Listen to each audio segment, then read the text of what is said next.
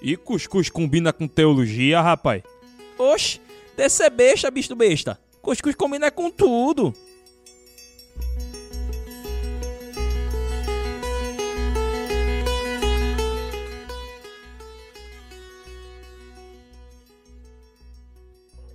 Hoje o dia vai ser massa, pessoal. Meu nome é Diel Siqueira e vamos bater um papo iniciando, reiniciando, né, retomando a série uh, Os Cabras. Vamos falar sobre um, um homem que foi importantíssimo para a igreja evangélica, protestante evangélica na região Nordeste, uh, só que muitas vezes ele passa despercebido.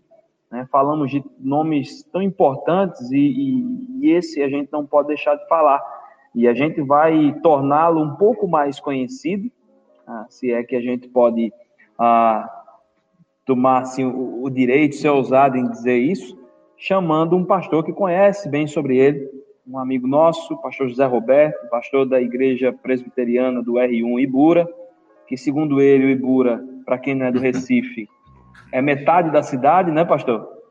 É, então, porque tem tudo que é o R, o R1, o R2 só deu uma canjazinha para Várzea, né? Isso, acho que é o R7, e o restante, é, tudo que é o é. R ali pro lado do Ibura. Eu acho é, que é metade de Recife.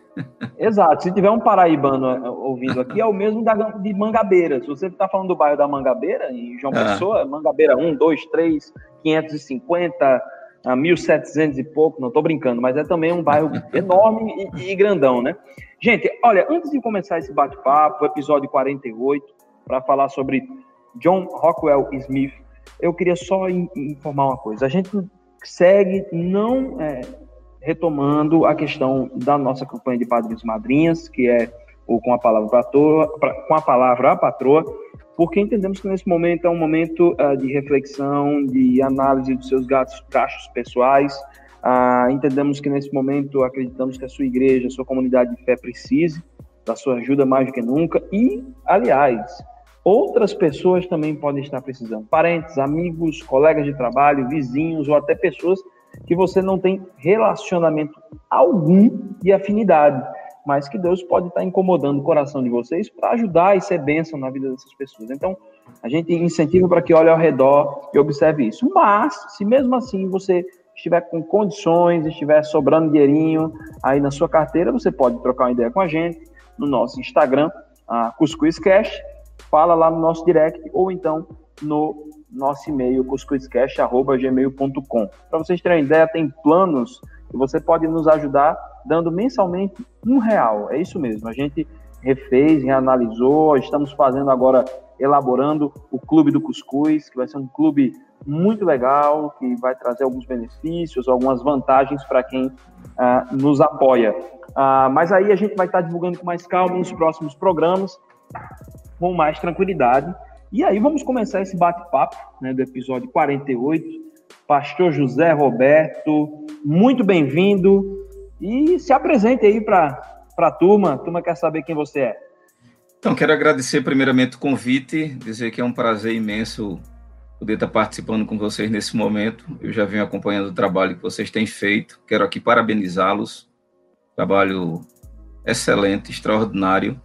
É, tinha visto a entrevista que o nosso amigo Pedro, pastor Pedro da Igreja Congregacional, é, participou aí, né, falando sobre Cali, e fiquei muito encantado aí pelo profissionalismo de vocês.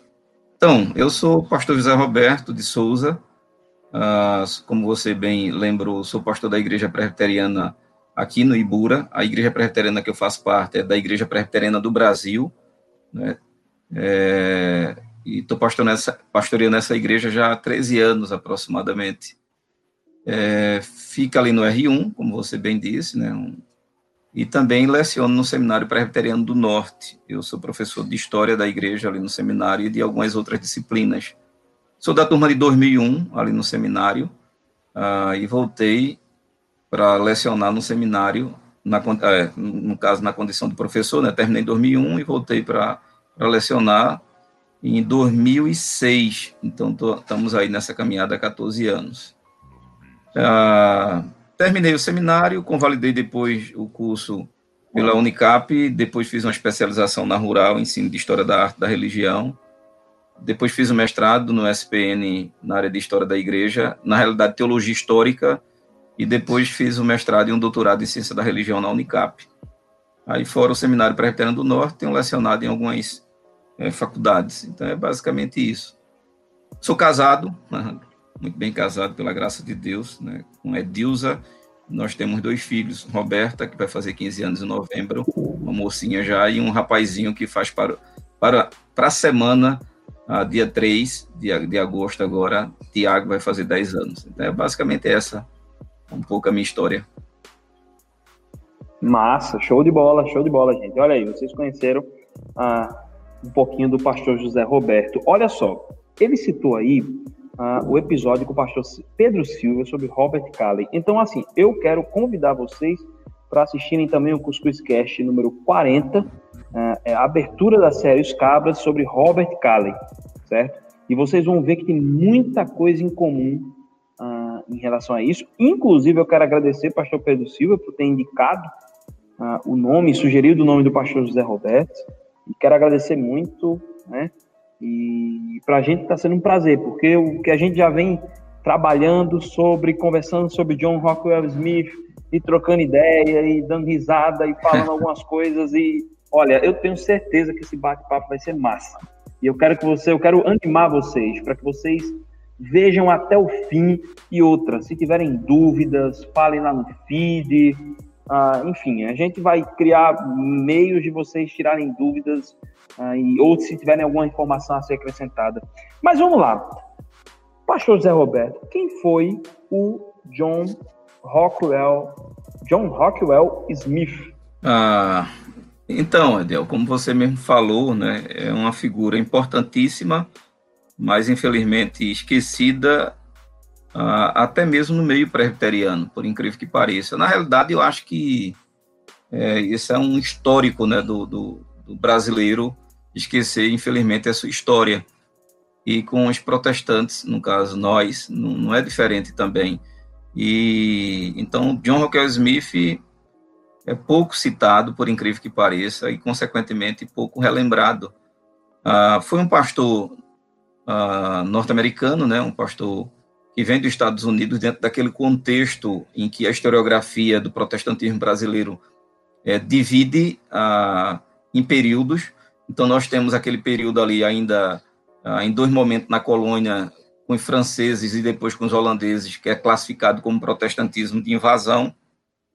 Dois anos depois da chegada da família real aqui, a família real chega em 1808, 1810 é feito alguns acordos entre Portugal Inglaterra, esse movimento é classificado como protestantismo de, uh, de imigração, e em seguida tem ali meados do século XIX em diante, que é quando vai chegar Calley, Simonton e outros, né, entre esses o próprio Smith. Então, esse momento que o Smith chega é classificado dentro desse contexto de protestantismo de missão ou de conversão.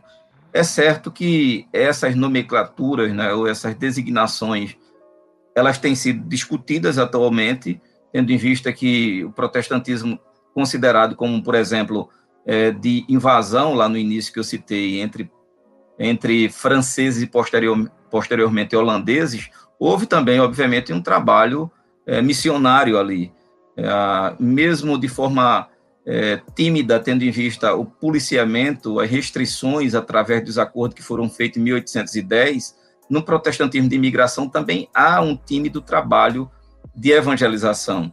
Então, o trabalho de fato, os historiadores vão dizer isso, historiadores que eu falo que estudam de fato o protestantismo brasileiro, né? Eles vão dizer que o trabalho de evangelização acontece de fato em meados do século XIX e é dentro desse contexto que o Smith vai chegar aqui. Então, Smith é um, um, um personagem importantíssimo. Ele vai nascer, ele nasce no dia 29 de dezembro de 1846 e vai chegar aqui ah, na cidade, aqui em Recife, no dia 15 de janeiro de 1873. Ele vai chegar no navio é, que ele vai lembrar muito bem, que é o navio Ontário, e ele vai dar uma descrição bem interessante quando ele chega. Eu gostaria é, de fazer a lembrança dela, tendo em vista um artigo que eu escrevi para uma revista que funcionou durante um bom tempo aqui em Recife, que você disse que lembra dela, que foi a revista Olhar Cristão. Então, é, ele vai dizer o seguinte: ah, deixa me ver aqui, quando o navio chega, né, o navio Ontário, de 4 mil toneladas, atracou aqui no carro do Porto Recife, a viagem teve uma duração aproximadamente de 33 dias.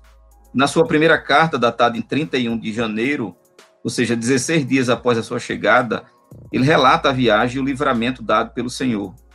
Ah, isso é muito interessante, porque Pedro, até certa ocasião, disse um negócio interessante, que aqui eu vou relembrá-lo. Não sei se ele menciona lá, não lembro agora, na entrevista, mas como ele está fazendo doutorado também em ciência da religião, eu lembro que no mestrado, certa ocasião, ele ligou para mim e disse, Roberto, uma coisa que eu tenho tido dificuldades é encontrar ah, no Dr. Calley correspondências, ah, diferentemente do que acontece com o presbiterianismo. Eu digo, ah, mas você sabe o motivo? Eu vou lhe dizer o motivo. Que Calley, quando vem para cá, ele vem para realizar um trabalho quase que independente. Ele vem fugido lá da Ilha da Madeira, né, por causa das perseguições. E aí ele chega aqui, não é, em 1855. Em 1859, quatro anos depois, chega, chega o Simonton, enviado pelas igrejas presbiterianas é, dos Estados Unidos. E você vai ver, tanto do Simonton quanto os outros presbiterianos, uma gama de documentos aí para pesquisas através de correspondências e diários que eles tinham. E por, causa, por que da diferença entre o Calley e o Simonton? Porque o Calley, diferentemente do Simonton e do Blackford, uh, do próprio Smith e tantos outros, o Calley ele não tem essa, essa obrigação de estar tá enviando correspondência para ninguém. Ele, ele vem realizar um trabalho independente, diferentemente desses presbiterianos que vêm quatro anos depois, a partir do, do, do Simonton. Tá entendendo? Então, agora, esses missionários que vêm, eles têm que prestar é, é, é, informações do que está acontecendo aqui com as missões das quais eles fazem parte. Então, é interessante que é dentro dessas correspondências que nós encontramos essas informações importantíssimas né, sobre essas particularidades do que estava acontecendo aqui quando esses missionários chegam. Então, veja a descrição que o, a, o John Rockwell Smith vai dar à sua missão a, depois de, de poucos dias de ter chegado aqui. Ele diz: Nós fomos não fomos atingidos por tempestade alguma, nem ao menos tivemos mau tempo. Ele está dando essa, essa referência porque um navio anterior ao dele, que é o navio Ontário que ele chega aqui, o navio anterior teve problemas seríssimos, os tripulantes com a viagem. E aí ele está lembrando que, diferentemente, não houve o mesmo dele. Ah. Após chegar à capital pernambucana, Smith passou a residir na Rua do Imperador, uma rua bem conhecida aqui dos recifenses. Ele vai alugar um sobrado Sim. ali no primeiro andar Chega a dar detalhes da sua nova moradia. Na carta para a missão, ele vai dizer o seguinte: Minha saúde é excelente. Estou confortavelmente instalado em uma pensão de uma senhora escocesa. Meu quarto é agradável e bem mobiliado. Pago aproximadamente 65 dólares por quarto e moradia. Um, um mês após a sua chegada, escreve outra carta à sua missão, dando notícias dos frutos do seu trabalho. Ele vai dizer: A boa obra continua, Desde minha última carta, descobri um fato interessante. O trabalho aqui já se iniciara. Algumas semanas depois, uma carta do irmão Lene me informou de um coportor, coportor é uma expressão utilizada para vendedores de Bíblias, de livros, né?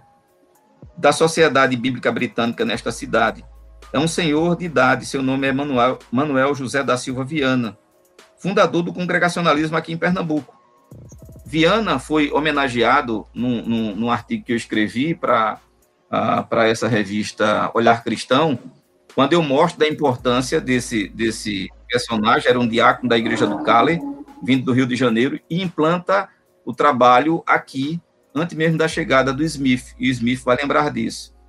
Então, basicamente é isso, é esse personagem de uma importância extraordinária, a gente vai ver no decorrer da, da caminhada, da entrevista, onde eu vou tra trazendo aqui algumas informações um pouco mais sobre o Smith. Só para você ter uma ideia, é, Ediel, sobre a importância do Smith, o saudoso historiador chamado, historiador é, da Igreja Presbiteriana, chamado Vicente Temodo Lessa, ele se referindo ao Dr. John Rockwell Smith, ele chega a denominá-lo do Simonton do Nordeste.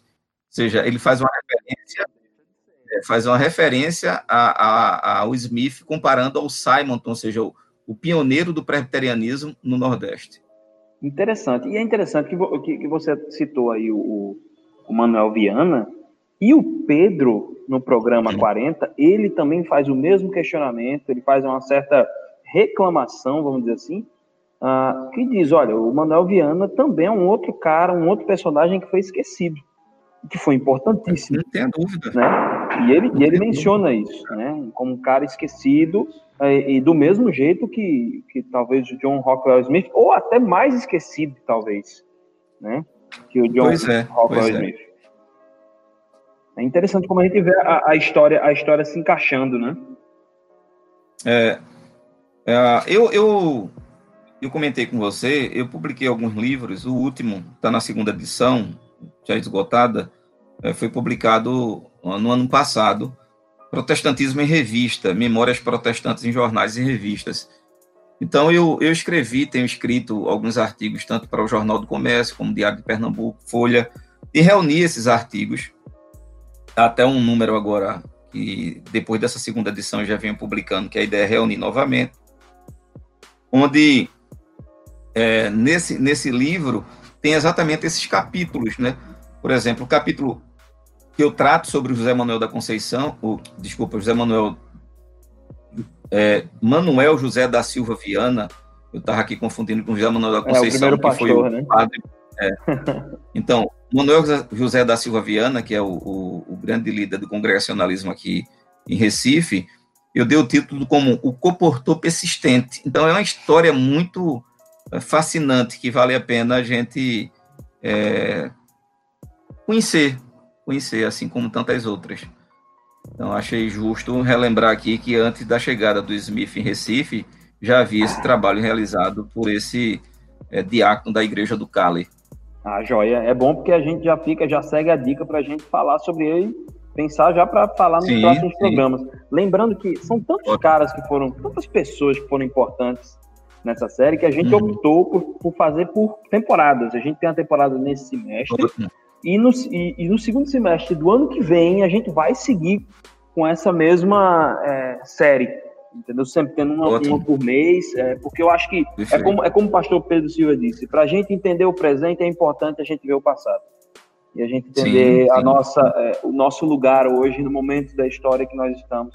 E a mesma coisa com a leitura da, da, da palavra, né? A gente lê o passado uhum. ah, com vistas no presente, né? E é, isso tem que ser né, algo, algo do cristão. Olha só, a gente falou nos bastidores um, um algo uhum. que é muito do contexto lá do John é, Rockwell Smith, que tem uma influência aí da, da, da, da, Guerra Civil Americana, porque na época que ele, que ele vem também tem a Guerra Civil Americana e, e, e tem alguns, algumas diretrizes e algumas curiosidades acerca disso. O senhor podia falar um pouquinho sobre isso? Sim, ótima, ótima colocação.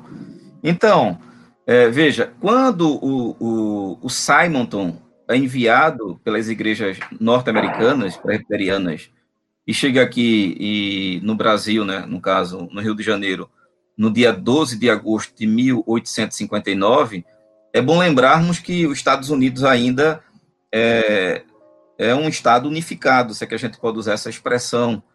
E aí a partir do, da Guerra Civil, de 1861 a 65, vai haver essa divisão agora nos Estados Unidos de sul né, e norte, ou norte e sul, como queiram é, é, citar aqui.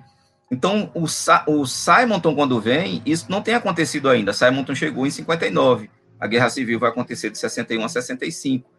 Então, veja, o trabalho do presbiterianismo aqui no Brasil, em primeiro momento, ele acontece pelos missionários da Igreja Presbiteriana do Norte. Então, o trabalho do, do presbiterianismo é dividido em períodos. Então, o primeiro período, uh, geralmente são relembrados oito períodos, mas vou relembrar os dois primeiros, que são os que nos interessam. O primeiro período é classificado como é, é, do presbiterianismo de implantação, que acontece no ano que Simonton chega, em 1859, indo até 1869. Então, essa demarcação se dá porque durante esses dez primeiros anos, ou seja, a primeira década do trabalho presbiteriano no Brasil, aconteceu através do trabalho realizado pelos missionários da Igreja Presbiteriana do Norte. Já a partir de 69, nós vamos ter aqui no Brasil um trabalho realizado pelas igrejas enviando os missionários agora dessas igrejas presbiterianas do Sul. Então, o Smith vai chegar ah, basicamente quatro anos depois, né, do, da chegada do primeiro missionário aqui da Igreja do Sul. O primeiro missionário vai chegar, os primeiros missionários vão chegar a partir de 69. É bom relembrarmos que Simonton já tem falecido, Simonton faleceu em 67. E a partir de 69 nós vamos ter um trabalho realizado pela Igreja Presbiteriana também é, do Sul, da missão Presbiteriana do Sul. E essa demarcação, a primeira acontece de 1859 a 1869, que é o momento de implantação, e o segundo momento do presbiterianismo vai ser classificado como é, é, presbiterianismo, o presbiterianismo de, de consolidação, que vai acontecer de 1869, a demarcação que é a chegada dos missionários do Sul, até 1888, que é quando vai formar o primeiro sínodo aqui no Brasil, é, fazendo com que essas igrejas se tornassem igreja independente das igrejas mães norte-americanas. E aí é interessante é, lembrar, porque Veja, nós temos aqui o Seminário Presbiteriano do Norte, aqui em Recife, o segundo seminário mais antigo da Igreja Presbiteriana do Brasil. Nós temos primeiro do Sul, que vai iniciar com um trabalho, por incrível que pareça, realizado pelo próprio John Rockwell Smith, quando vai para São Paulo, né, depois transfere lá para Campinas, e começa depois o desenvolvimento que é hoje o Seminário Presbiteriano do Sul. E a, o Seminário Presbiteriano do Norte, que acontece aqui, na realidade começa lá em Garanhuns, né, com o trabalho do, do Butler, e depois é transferido aqui para Recife.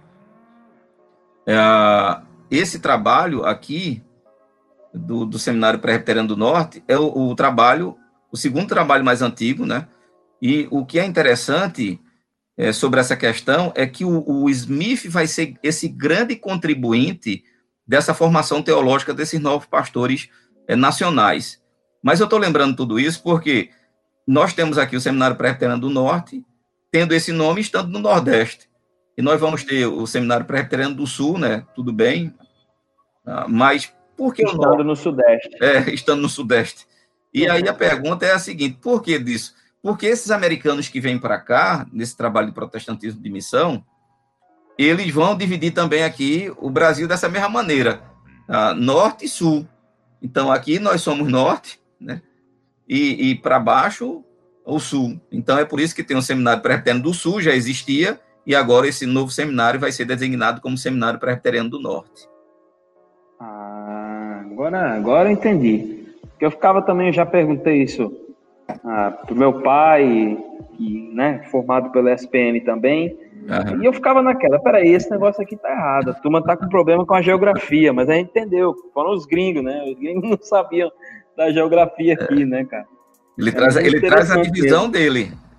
Se agora é norte e sul lá, uhum. então aqui já tem, já tem o seminário do sul, então a gente está formando, fundando aqui o seminário do norte. Então fica norte e sul. Uhum. E aí, no caso, é, como que se deu essa plantação dessa primeira igreja presbiteriana do Nordeste, aqui pelo John Rockwell Smith? É um trabalho, rapaz, extraordinário, né? Assim, nada de, de, de simplesmente a questão sentimental, mas qualquer pessoa que vai ler a história do, do, desse trabalho, tanto do Smith como de qualquer um outro, desses pioneiros, é algo é, extraordinário, porque veja, o Smith vai chegar aqui ainda com uma dificuldade imensa com a língua portuguesa, assim como os outros pioneiros, entre eles o próprio Simonton. O Smith vai ter essa dificuldade, tanto é que ele não vai realizar o, o primeiro culto de imediato assim que chega, né? O primeiro culto ele vai realizar basicamente, se não me falha a memória, acredito que naquele mesmo ano, em agosto, acho que é isso. Ah, ele realiza o primeiro culto, acredito que no mês de agosto, ou seja, depois de alguns meses já aqui, quando ele, ele começa a ter um certo controle da língua portuguesa. É um solteirão, né? chega sozinho, ah, só depois é que ele vai conhecer a futura esposa e casa-se. Mas o interessante é, é, de lembrarmos aqui é que, diferentemente de hoje, quando nós avaliamos um trabalho estou falando um trabalho é, é realizado é, do ponto de vista evangélico, protestante, ou como queiram é, chamar, a gente sempre avalia a partir do resultado expressivo, nem sempre de imediato a gente vai ver isso, um trabalho desses missionários. A gente vai ver um trabalho extremamente árduo, né, em que esses homens, esses servos de Deus, deram o melhor que estava ao seu alcance, mas para colher frutos demorou décadas. Eu vou dar um exemplo aqui. Como eu lembrei, o Smith vai chegar no dia 15 de janeiro de 1873, onde a primeira igreja presbiteriana em Pernambuco vai ser organizada no dia 11 de agosto de 1878, ou seja, cinco anos depois. Cinco anos. De muito trabalho árduo. E sem falar de inúmeras pedradas que ele é, recebeu gratuitamente ali quando se reunia com aqueles irmãos na igreja ali. É, eu, eu ia saber, eu queria até saber disso. Ele sofreu com muito, os Calley, muito, né? Muito. E os Calley, coitado, ele foi, foi celebrar um casamento, nossa, quase que partiam ele no meio. Sim, né? Na, na, na, no programa do, do, do pastor Pedro. Sim. Nossa, ele disse assim, ó, ele teve que ter um conhecimento muito interessante de lei para usar justamente isso, é. né? E talvez eu disse, não, então não foi fácil para os presbiterianos, com certeza também, que chegaram logo depois. Né? Pois é. Então, veja, a igreja vai ser formada no dia 11 de agosto de 1878. É quase que a data da, do presbiterianismo nacional, que é dia 12 de agosto, que é a data que se comemora a chegada de Simonton. Então, aqui, a igreja vai Sim. ser formada no dia 11 de agosto de 1878. E um fato muito interessante é que essa igreja lá da Rua do Imperador, né, ali naquele sobrado, ficava no primeiro andar, reunião, vai ser formada apenas depois de cinco anos, apenas com 12 membros. 12 membros. Onde um daqueles membros vai dizer algo que fica registrado nos anais dessa, dessa igreja. Ele vai dizer, acho que é Belmiro César, um, um, que se torna até pastor, juntamente com dois daqueles fundadores ali. Então, o, o, o, um daqueles membros, que eu acho que é o Belmiro, ele vai dizer o seguinte, olhando para o Smith, do, o, reverendo Smith, ele vai dizer, reverendo, pastor, um com Deus é maioria, e nós somos 13, fazendo a referência aos 12 fundadores, juntamente com o doutor Smith.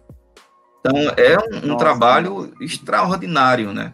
Mas não significa dizer que teve uma, um número expressivo de imediato, nem tão pouco que foi um trabalho fácil, foi um trabalho difícil. É, é verdade. Não, inclusive, inclusive isso, isso me leva a um raciocínio. Eu estava conversando ah, ontem, né? E para quem não sabe, a gente está aqui, ó, a gente está gravando esse programa no dia 30 de julho, ah, vai chegar para vocês no final de agosto, né? Deve estar tá chegando para vocês, mas no dia 30 de julho a gente está gravando esse programa.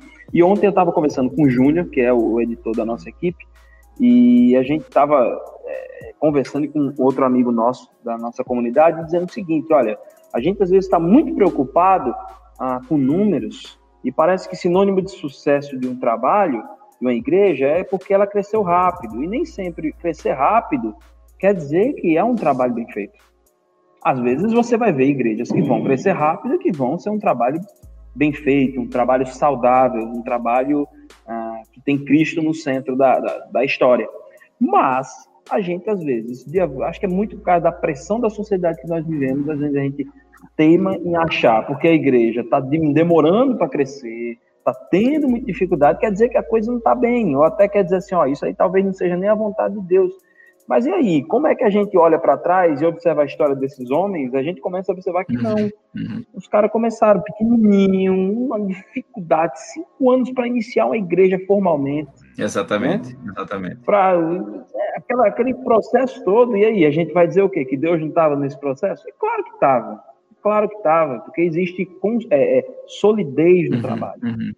Existe solidez, e quando se tem solidez, trabalho é contínuo, ele vai durar anos, décadas e agora séculos, né? Que a gente está falando de uma igreja que é secular. Né? É só esse, essa observação que eu, eu, não, eu não quero deixar Ótimo. de ter essa observação, Perfeita. sabe? É, você está falando uma coisa que está me remetendo a uma lembrança constante que eu sempre tenho é, falado num, em algumas lives que eu tenho participado quando é para falar sobre a história do protestantismo brasileiro, que é o seguinte, veja, graças a Deus que a igreja tem acordado para uma necessidade latente é, para estar tá discutindo e trazendo a importância de, uh, de, de, abertura de novos trabalhos, de revitalização de igrejas. Então, tem tido muito congresso sobre essa questão. Exato. Mas veja, é, eu não posso, por sua, por sua vez também, me furtar em dizer o que acho, mesmo não sendo necessariamente exemplo nem tão pouco especialista na área. Veja, é indiscutível a, a escolha desses palestrantes quando vai tratar sobre esse assunto. São pessoas que é, representam hoje as suas denominações e são pessoas selecionadas a dedo. Isso é, é indiscutível. Por sua vez, quando eu falei que não poderia me furtar, é, Ediel, porque é, eu tenho visto um, um, planejamento muito extraordinário através de sugestões que são dadas em abertura de novos campos, bem como também é, revitalizações de igrejas. Então tá lá toda a estrutura, estruturazinha sendo repassada, né, montada, tudo bonitinho. Mas eu sinto muita falta é, de que nessas lembranças é, ser resgatado esses trabalhos que foram feitos como um trabalho realizado pelo John Rockwell Smith, o próprio Simonton, o próprio Calley, porque eram homens uhum, desprendidos, né, homens que vieram e viviam consciente da sua missão, a ponto que é, é, isso para eles era inegociável, inegociável. Eu estava participando recentemente de, uma, de um congresso aqui em Recife, é, por questões éticas, não vou dizer onde foi, é, mas num, num, ambiente acadêmico, né, num, num, uma universidade acadêmica, é, uma universidade, obviamente, que é acadêmica, né? Mas, assim, é, é, a minha fala foi sobre a contribuição do protestantismo a partir da questão educacional, etc e tal. E depois da minha fala, o coordenador do GT, ele não tinha muito para falar, é, olhou para mim e disse, Zé Roberto, sua fala foi muito ideológica. E eu olhei para ele também e disse, professor, mas qual é a fala que não é? Qual é a fala que é neutra? Não tem nenhuma fala neutra. Não tem nenhuma. E depois da parte, depois é a parte, ele disse assim, ele disse, Roberto, olha, quando você fala do trabalho dos protestantes, é, construção de, de escolas, de, de, de hospitais, etc e tal, você tem que lembrar que isso já foi realizado pela Igreja Católica, ah, ele falando na condição de um católico, né? Aí eu disse, professor, o senhor tem razão. Ele estava fazendo uma menção relembrando lá a propriedade média, né? Eu disse, o senhor tem razão, agora o senhor está esquecendo um detalhe, é, que esse trabalho que foi realizado foi para uma minoria, para um grupo seleto, não era qualquer pessoa que ia para um convento, não era qualquer pessoa que ia lá para um... Então era para uma minoria, tanto é, e aqui é bom lembrarmos, eu sempre me torno repetitivo quando trato sobre esse assunto, mas com maior prazer, é bom lembrar que antes da reforma protestante do século XVI, a Europa, que hoje é vista como esse berço civilizatório, que todo mundo quer ir visitar e, se possível, até morar, nem sempre foi assim. Antes da reforma protestante, a gente tem uma Europa parada no espaço, o um mundo parado no espaço, onde mais de 90% da Europa era de pessoas analfabetas. Quem vai mudar isso não é, é o advento do Renascimento, aliado com a reforma protestante do século XVI. Entendeu? Exatamente. Então, esses homens, quando vêm para cá, e mais uma vez aqui relembrando, um Calley, um Simonton, um, um, um próprio Smith da vida, a, aqui é interessante esse detalhe. Os historiadores lembraram muito bem, analisando a obra desses homens, diz, falando o seguinte: esses homens, quando vêm para cá, eles vêm preocupados na sua missão com dois aspectos. Eles vêm preocupados com a alma, ou seja, o objetivo primordial é evangelizar para que o indivíduo se converta, e o segundo aspecto é a questão também, eles não só estão preocupados com a alma, mas também com o corpo. Então, isso é muito importante. Que esse trabalho do, do, do, do pioneirismo, é, do protestantismo aqui, se dá dentro desse contexto, em que, assim como Calvino lá em Genebra tinha essa preocupação de formar uma igreja, de lado tem uma escola e do outro lado tem um hospital, a gente vai ver isso aqui nitidamente. Exemplo disso é o próprio Butler, lá em Canhotinho, isso.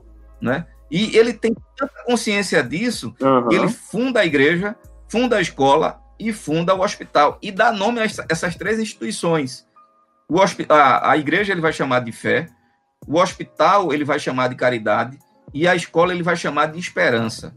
Então, veja, esses homens vêm para cá e a, a, guarida, se é que a gente pode usar essa expressão, dentro de um contexto de proibição, porque é bom lembrarmos que os acordos que foram feitos em 1810 entre Portugal e Inglaterra permitem agora que esses acatólicos, entre eles os protestantes, realizem seus cultos, mas esses cultos dentro de um ambiente privado, ou seja, numa casa que não tenha demonstração de igreja, que não tenha uhum. é, não somente aspecto de uma igreja, mas que também não possa ter elementos pertencentes segundo aquilo que é, era pertencente à Igreja Católica, como uso de sino, uso de cruz, menos ainda fazer prosélitos, isso em 1810, né? Mas é dentro desse contexto que vai vir para cá esses uhum. missionários que vão trabalhar nesse desenvolvimento civilizatório aqui nessa na chegada, né, a convite desses acordos a partir de Dom João VI e sua família. E é interessante que quando o, o Brasil torna-se independente, em 1822, dois anos depois a gente tem a, a Constituição, né, 1824. E a Constituição, mais uma vez, vai ratificar a decisão de 1810, dando liberdade de expressão é, de culto para esses protestantes, dentro daquela mesma condição, no ambiente privado, e menos ainda fazer prosélitos. Então, esses uhum. protestantes que chegam aqui em meados do século XIX, como já citamos, o, o próprio Cali, o Simonton, o, o, Smith e tantos outros, eles chegam dentro de um ambiente para pregar o evangelho, mas dentro de, uma, de, uma, de um ambiente em que é, existe ainda uma religião oficial, que é a religião católica. E a pergunta que de repente pode ser feita é por que eles vêm dentro de um contexto de proibição, pregam o evangelho e não são expulsos daqui? Por alguns motivos. Né? Primeiro, o clero é pequeno para dar assistência. Uhum. São Sim. poucos padres para dar assistência a essa comunidade é, católica como um todo. Tanto é que esses ambientes mais distantes do, do, do centro, né, como, por exemplo, os sítios e outros lugares distantes, é, às vezes acontecia a visita de um padre Sim. depois de anos, para ir lá naquela, naquele local para fazer, realizar batismo, às vezes casamento. Então, esses protestantes que chegam em meados do século XIX, Sim. eles vendo e tendo conhecimento através é, dos relatos dos missionários que estão aqui, ah, desse trabalho de imigração, é, eles sabendo disso, eles vão tentando, assim que chegam, ocupar esse espaço. Então, esse é o primeiro motivo, é, essa, essa, essa lacuna que existe por parte da Igreja Católica, que os protestantes acabam aproveitando, e outro motivo também é a própria política de imigração, agora já dentro desse contexto, Dom Pedro II. Dom Pedro, que não era muito simpatizante com os impostos que tinha que pagar a Igreja Católica, essa simpatizante a esses protestantes que aqui estão, que chegam em meados do século XIX, tendo em vista que eles, ele percebe essa contribuição, é, usando aqui, eu sei que é um termo não tão é, é, correto, mas para que as pessoas entendam, ele vai usar é, é, é, vai permitir a chegada desses protestantes sabendo da, desse, desse contexto de contribuição, desse processo civilizatório. Porque esses protestantes chegam bem mais do que uma Bíblia na mão, uhum. que era importante para eles que vêm, mas para aqui, né, para o imperador, era importante a profissão que eles traziam. Então a gente vai ver é, médicos, nós vamos ver educadores e tantos outros ofícios que vão ser uhum. desenvolvidos por esses protestantes. É interessante também, que vale lembrar, no, no episódio 40, o próprio pastor Pedro disse que a igreja é, é, é evangélica fluminense, a primeira igreja do Brasil, né, uhum. né, protestante, ela não aceitava aristocratas. Isso 32, 34 anos antes da, da, da, da Lei Áurea. Exatamente. A, a outra coisa também é a, o próprio Colégio Mackenzie, escola americana lá em 1870, a primeira turma foram de negros. Uhum. Então a gente está vendo que tá, é diferente. Eu não estou querendo, a gente não está querendo aqui a ah, condenar as instituições de ensino católicos, não, tá? A gente só está querendo entender que você, que quem esteja ouvindo agora entenda qual foi o papel dessas igrejas, dessas igrejas, desses missionários na história do Brasil, Exatamente. né? Na história do, do, do, do cristianismo brasileiro, entendeu? Foram muito importantes, foi uma história de, de inclusão social. Perfeitamente, perfeitamente. Essa é ah, uma história de inclusão social. Você está falando um negócio interessante. Vou, veja, é, é bom lembrarmos, e, e, aqui a gente. Isso é muito importante, porque isso é, é fatos históricos, Ediel. A gente não está falando aqui é, de, de, denominação, mesmo que, inegavelmente, não, a gente possa. A gente está falando de fatos históricos. Por exemplo, as, as escolas que existiam antes da chegada do protestantismo propriamente dito eram escolas que tinha de meninos e meninas. Então essa, essa esse rompimento vai se dar através de trabalho realizado por esses protestantes que aqui chegam. Veja, muitas famílias que nós hoje ouvimos falar dela, que se tornaram até conhecida fora do Brasil, e vou dar um exemplo aqui, os gueiros, né, que chega a ter uhum. governador, e se tornam conhecidos fora daqui, com suas inúmeras contribuições. Veja, nem sempre foi assim. Tem um personagem que eu venho estudando sobre a vida dele e cada vez mais fico encantado, que foi um pastor presbiteriano chamado Jerônimo Gueiros. Sim. Jerônimo Gueiro foi fundador da Igreja Presbiteriana da Conta da Boa Vista, aquela que fica em frente ali a CIA, né? Pra, se eu estou citando, uhum. que as pessoas fiquem se situando aí. Então, Jerônimo Gueiros, ele foi fruto, fruto do trabalho missionário do Butler, ou seja, é um dos pioneiros do, do, da família, né? Em que é, é uma família inicialmente paupérrima, não tem nada de, de glamour, não. Então, o que vai mudar a sorte dessa família é a chegada desses missionários através do investimento é, de evangelização e também educacional. Então, o, o Jerônimo Nogueiros, né, quando alcançado pela mensagem do evangelho proveniente ali do trabalho realizado por Butler, é, esse jovem vai ser educado aos pés dos Butler, e muito particularmente da própria esposa do, do, do, do, do Dr. Butler, em que, na, veja, se hoje é difícil, mesmo a gente tendo tantas possibilidades, estudar inglês, imagina naquela época, por incrível que pareça, Jerônimo vai aprender aos pés dos Butler a língua inglesa. Mas por que eles estão preocupados com isso? Porque existia pouca literatura em português. Então, como eles traziam essa literatura, na grande maioria, em inglês, ele ensina esse jovem o inglês para que ele tenha acesso a esses livros. E o que é que vai acontecer com Jerônimo? Aqui eu poderia citar tantos outros, mas o tempo não permite. Torna-se um jovem é, é, que mostra é, um desempenho acadêmico extraordinário, tanto é que o Jerônimo vai ser é, o primeiro aluno do Seminário Presbiteriano do Norte, em Garanhuns ainda. Eita, não sabia disso, não. É, o primeiro aluno do Seminário Presbiteriano do Norte. Começa o seminário lá em Garanhuns com dois alunos. Um desiste fica Jerônimo. Então ele vai ser o primeiro aluno. Aí veja, resumindo a história de Jerônimo. Jerônimo cresce de forma extraordinária, vai ser o fundador dessa igreja aqui, vai voltar para, vai vir para Recife a convite na época do governador. Uhum para que ele seja o diretor da escola normal, que era a escola de referência. Isso cria um, um, um, uma ciumeira no, no clero católico, mas Jerônimo, esse pastor de renome e de, uma, uh, de um respeito extraordinário no meio protestante, não vai demorar para que ele se destaque também na sociedade. Vou dar alguns exemplos. Jerônimo vai uhum. se tornar membro da Academia Pernambucana de Letras, chegando à presidência dessa academia, onde na época só tinha fera. Vou citar somente o nome de um contemporâneo amigo dele, a Mauro Mota. Vai se tornar Eita. também presidente do Instituto Histórico Geográfico aqui. Então, Sim. eu estou lembrando isso, mostrando o quanto ah, acontece através desse trabalho protestante aquilo que alguns tempo atrás já tinha sido observado por, Max, eh, por, por, por Weber né, naquele, na a ética protestante e o espírito capitalismo, como ele, uhum. ele vê as nações, é, as colônias de, de, de, países protestantes tendo um progresso incomparavelmente maior do que colônias que foram de países católicos. Isso é indiscutível, sim, sim. a história que fala isso. Então, esse trabalho protestante aqui realizado, pensando aqui no trabalho realizado pelo Smith, vai seguir esse caminho. Então, ah, eram poucos, eu sempre costumo dizer isso, eram poucos homens que fizeram muitos, ou muito, melhor dizendo. Enquanto nós hoje somos muitos e fazemos uma redundância aqui, muito, uhum. Muito pouco. Então, é basicamente por aí.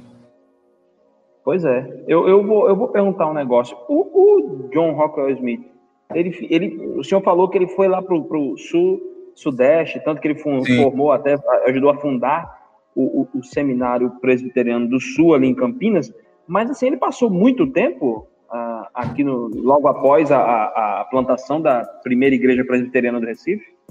Rapaz, ele passa um bom tempo.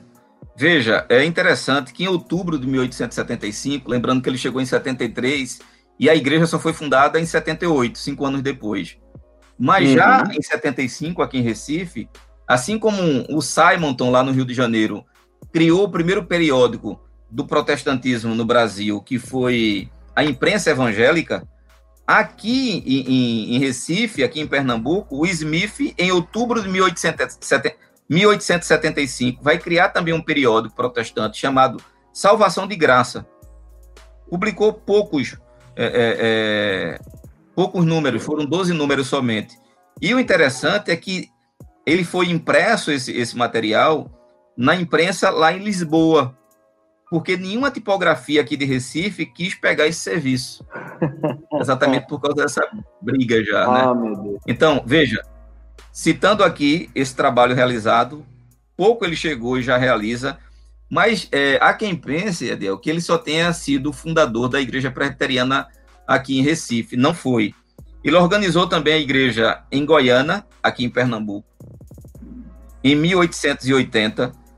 É, ele vai fundar na Paraíba, atual João Pessoa, a primeira igreja presbiteriana em 1884 no Pão de Açúcar, ali em Alagoas, e vai formar a, a primeira igreja presbiteriana em 1887. Em Maceió, também Alagoas, ele vai formar no mesmo ano, em 1887. Então, ele tem um trabalho aqui é, extraordinário, sabe? É verdade. É verdade. Realmente. Possuía uma vasta cultura teológica, nutrida por um, uma observação feita, né, é, pelos seus biógrafos ou alguém que que o conheceu relata isso, de lá para cá ficou nos anais da história, da história da igreja, é, era a grande biblioteca que ele, ele possuía. Então, a, livros para ele era algo importantíssimo. E não era por uhum. pouco que ele a, era um homem extremamente capaz, de uma intelectualidade extraordinária. Conta-se que seus sermões eram profundamente doutrinários e de um teor calvinista. E a durabilidade, a duração, melhor dizendo, de cada, cada sermão que ele pregava era algo próximo aí de 50 minutos. Então, era alguém que estava à frente do seu tempo, pensando aí num, nesse processo é, homilético, homileticamente falando. Uhum. Ah, ele era um educador, na verdade, né? Ah, então. Ele era também um educador, né? Sim, sim. Uhum. Perfeitamente, perfeitamente. Ó, o trabalho que começa, veja, a gente lembra do Smith aqui nessa contribuição da, da primeira igreja presbiteriana do Recife. E aí eu estou lembrando tantas outras que ele contribuiu na sua fundação. Mas o grande trabalho também do Smith é, é, é realizado através dessa particularidade que você está relembrando, que é a contribuição na formação de, de novos pastores.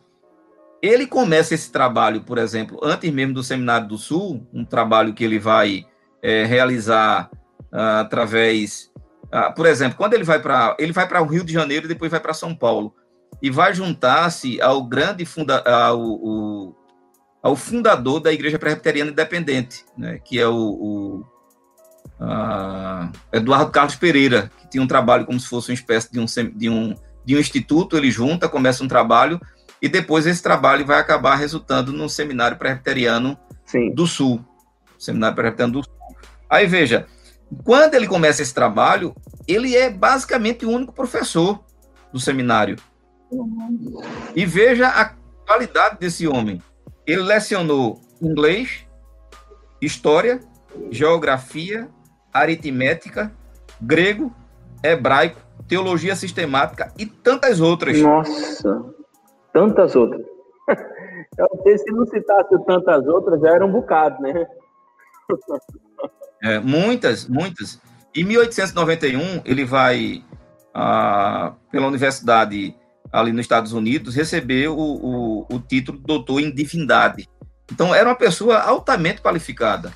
Altamente qualificada. Eu estava aqui também lembrando que durante esse processo de, é, de formação né, desses pastores, há relatos que ele preparou mais de 50 homens para o ministério pastoral. Mais de 50 homens para o ministério pastoral. Não estou falando aqui preparar no sentido de ter lecionado para 50, não, 50 pastores que de fato se tornaram, seminaristas que de fato se tornaram pastores, aproximadamente 50 passaram pela, pela, a, pela educação proveniente do, doutor John Rocker Smith. Quando a gente fala disso, ele a gente fala também de, um, de, uma espécie de mentoreio, né? Ele mentoreou esses homens. Sim, é muito mais sim. profundo sim, que apenas sim. dar aula. É. Né? Muito interessante. É. Eram pessoas que viviam à frente do seu tempo. Por exemplo, a sua esposa, a do, dona Carolina Smith, a, ela foi a fundadora do que hoje se chama de SAF na Igreja Presbiteriana ah, do Brasil. Ela foi a fundadora da SAF aqui em Recife, quando ele foi pastor aqui em Recife. Uhum. E depois, quando ela, ela, ela, ela fundou, quando chega ali também em São Paulo, que na época não era SAF, vai ser fundado lá SAIS, né? que seria Sociedade Auxiliadora de Senhoras. Né? Hoje é a SAF, Sociedade ah, de Auxiliadoras Femininas. É feminina, auxiliadora feminina. É. Né? Verdade, verdade. E a SAF que tanto contribui, assim, quem é, quem vem de igreja presbiteriana sabe a importância da, da SAF, que tanto contribui para a igreja local, né? Sim. É, é, uma, é um departamento Sim. importantíssimo, um dos mais atuantes, por sinal, né? É, mais antigos e mais atuantes, pode ficar certo disso. Você chega numa congregação da Igreja Presbiteriana do Brasil, congregações simples, é, pode ainda a congregação não ter se transformado numa igreja, pode não ter um presbítero, pode não ter um diácono, mas dificilmente você já não encontra uma SAF Bem. ali. Por esse trabalho que, eles, verdade, que elas realizam verdade. de forma extraordinária. Verdade que para a gente, quando eu era pequeno, estava na igreja presbiteriana, as tias da SAF. Aí sempre tinha uma coisa, as SAF, ou não, as é, SAF chegavam é, muito é. junto com a gente quando era adolescente. A gente, a gente precisava fazer, juntar uhum. uma grana para acampamento, quem era que ia fazer o bolo para a gente vender? Né? Quem era que ia chegar e Hoje, pois é, ela, assim, ela... não, meu filho, vá por aqui, por aqui. Eu, eu participei de, de, vigília junto com a SAF e eu saindo da UPA. Oh, que legal. É, é interessante você estar tá lembrando isso, porque, veja, como eu sou professor lá no Seminário Presbiteriano do Norte e também fui aluno, todos os anos, todos os anos, religiosamente, pode o seminarista que está lá ser esquecido pela sua igreja pelo dia do seminarista, mas a SAF nunca esquece. É mesmo. Então, o seminário todo ano tem a visita das irmãs da SAF, seja é, um trabalho do presbitério, seja um trabalho do sínodo, mas sempre é estão verdade, ali, é nos visitando, até mesmo a SAF nacional. É verdade. Então, são um é um trabalho é, digno de, de, e merecedor dos nossos, das nossas orações. Com certeza, com certeza. Com certeza. Me diga o tempo que eu tenho, não, viu? Para que de repente. Olha, eu... Então vamos fazer o seguinte: vamos para as dicas culturais para fechar esse bate-papo, porque, olha, do mesmo jeito que foi com você, foi também com, com o pastor Pedro, é muito assunto e a gente vai ter que fazer futuramente, pensar em parte 2, em, em, ramificações, porque acho que todo episódio do Coscois Cast abre brecha para ramificações de cada tema. Né? Eu, às vezes, anoto para não uhum. esquecer, para você ter ideia. Assim, anoto porque é muita coisa.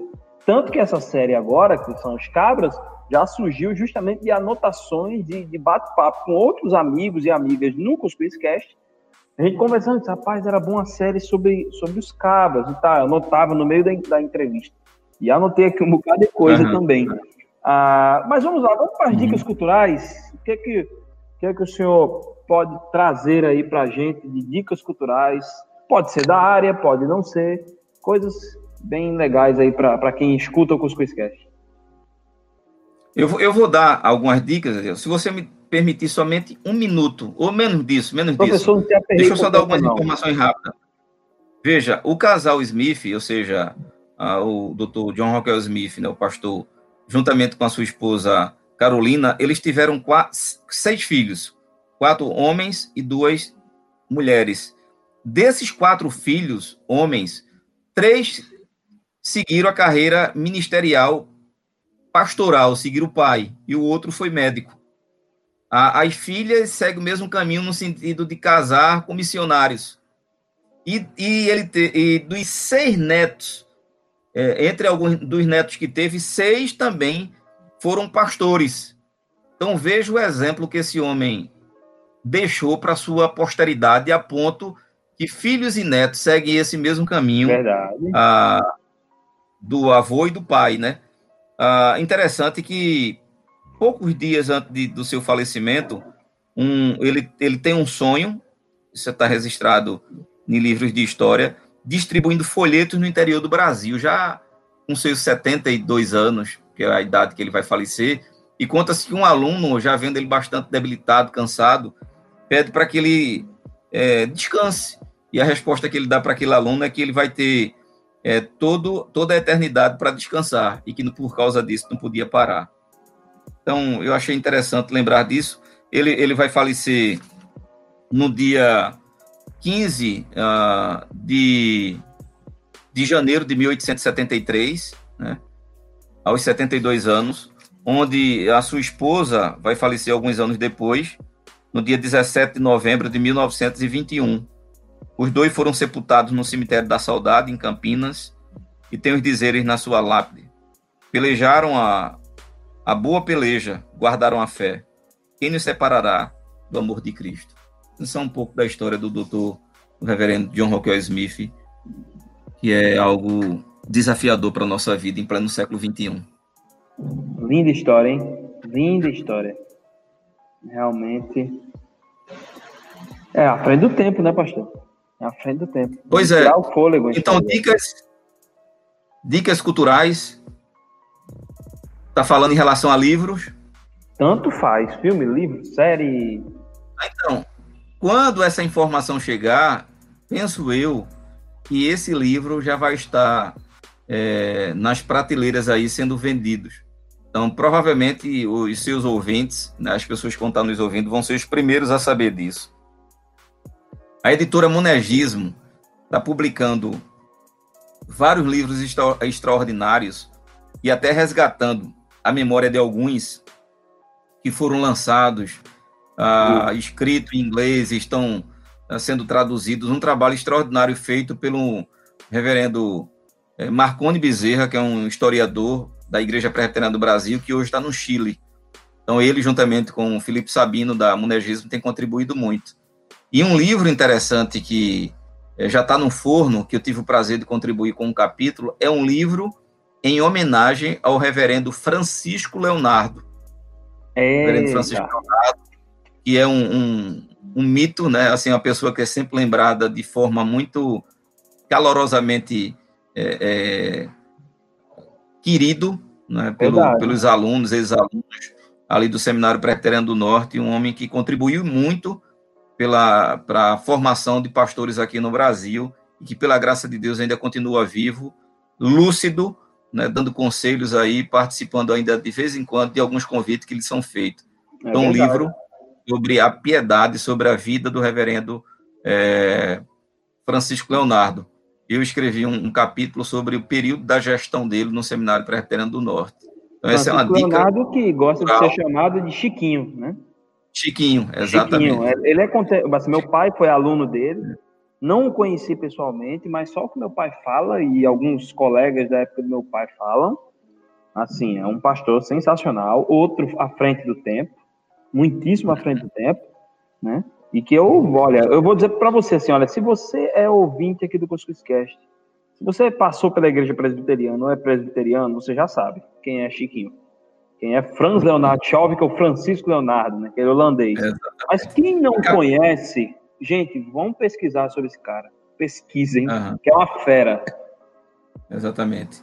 A, a capela do seminário, dignamente e justamente, foi dado o nome em homenagem a ele. Né?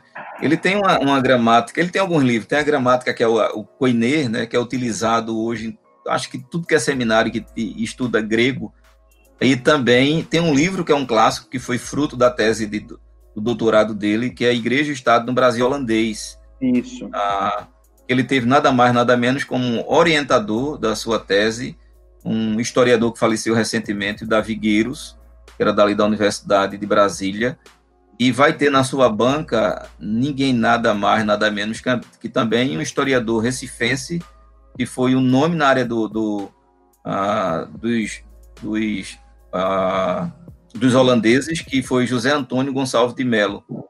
Zé Antônio vai ser homenageado no livro e ninguém, ninguém é, que estaria a tanto altura para prefaciar o livro que não fosse convidado e fez isso com o maior prazer, que foi nada mais, nada menos que o sociólogo Gilberto Freire. Então é outro livro também que vale a pena as pessoas adquirirem, que foi publicado ah, pela Cultura Cristã, Igreja e Estado no, no, no, Brasil, no Brasil holandês, acho que é isso. Então, é, eu acho que é isso conhecer, também. Eu já li uns três. É, ele vai contemplar ali 1630 a 1654, aqueles 24 anos da presença holandesa aqui no Brasil. Então, eu queria é, deixar essa dica aí cultural, né? o livro em homenagem ao Reverendo Francisco e o livro do próprio Reverendo Francisco, que é esse que eu acabei de citar, a Igreja Estado no Brasil Holandês. Vale a pena para conhecermos um pouco sobre a história dos Flamengos aqui no Brasil. Verdade, verdade. Eu quero indicar um, um artigo ah, pesquisando sobre o, o, John Rockwell Smith e eu achei muito interessante ah, porque eu acabei me debruçando nesse artigo, é um artigo da, do site Coalizão pelo Evangelho. Né, o nome do artigo é Os Cinco Teólogos Mais Importantes do Cristianismo. Então, se uhum. você colocar lá, Coalizão pelo Evangelho, os cinco teólogos mais importantes do, do, cristianismo, foi organizado no dia 19 de dezembro de 2016 pelo Trevin Watts. Eu não sei, acho que é essa a, a, a melhor é, pronúncia. E aí eles vão falar de, de Anastásio de, de, de, de Atanásio de Alexandria, Agostinho de Pona, João Calvino, Tomás de Aquino. Eu já estou quase dando um spoiler do, do bate-papo. Mas olha, acho que vale a pena, é resumido, mas vale a pena ler esse artigo, muito interessante. Eu acho que a gente é inspirador. É inspirador, tá certo? Gente, olha, eu quero agradecer ao pastor José Roberto por ter vindo aqui bater um papo com a gente. Né? Muito obrigado, meu irmão. Assim, um, é, um, é um prazer enorme falar com o senhor. É um prazer conhecê-lo. Né? E espero aí, a gente ainda vai conversar bastante, ainda vai trocar muita figurinha Ótimo. daqui para lá. Agradeço o, o elogio e o apoio dado aí ao trabalho, é, o reconhecimento. Muito obrigado mesmo, em nome da, da grande equipe de três pessoas. A ah, Quizcast. Perfeito. Eu, eu que agradeço, Deus. Estamos aí à disposição, né, torcendo por vocês e orando aí para que Deus continue dando, derramando graça e capacitando vocês a continuarem com esse trabalho extraordinário que vocês têm feito. Esse resgate tem sido algo é, importantíssimo. Então, para mim, é, é um privilégio, é um prazer e estamos aí sempre à disposição. Pode ficar certo disso, a hora que nos convidar, a resposta vai ser sempre positiva, porque para nós é que é um prazer poder participar com vocês. Muito obrigado mesmo. Ah, valeu. Valeu mesmo, pastor. Obrigado mesmo. Gente, a gente vai encerrando uh, uh, esse bate-papo. Eu quero agradecer a todos que nos ouviram e indiquem. Eu acho que histórias assim inspiram uh, e merecem ser compartilhadas o máximo possível. Então, inspire. Isso aqui é para inspirar vocês é, para inspirar mesmo, para dizer assim, olha, é, qual o meu lugar aqui? Eu, eu tenho que olhar ao redor. Onde é que eu posso encontrar a oportunidade de mostrar esse amor de Deus ah, de maneira prática na vida das pessoas com que eu encontro, com que eu deparo, né? Perfeito. É, que Deus abençoe vocês. Fiquem na paz. Semana que vem a gente tem, tem mais. E um beijo do gordo. Esse podcast foi produzido por Red.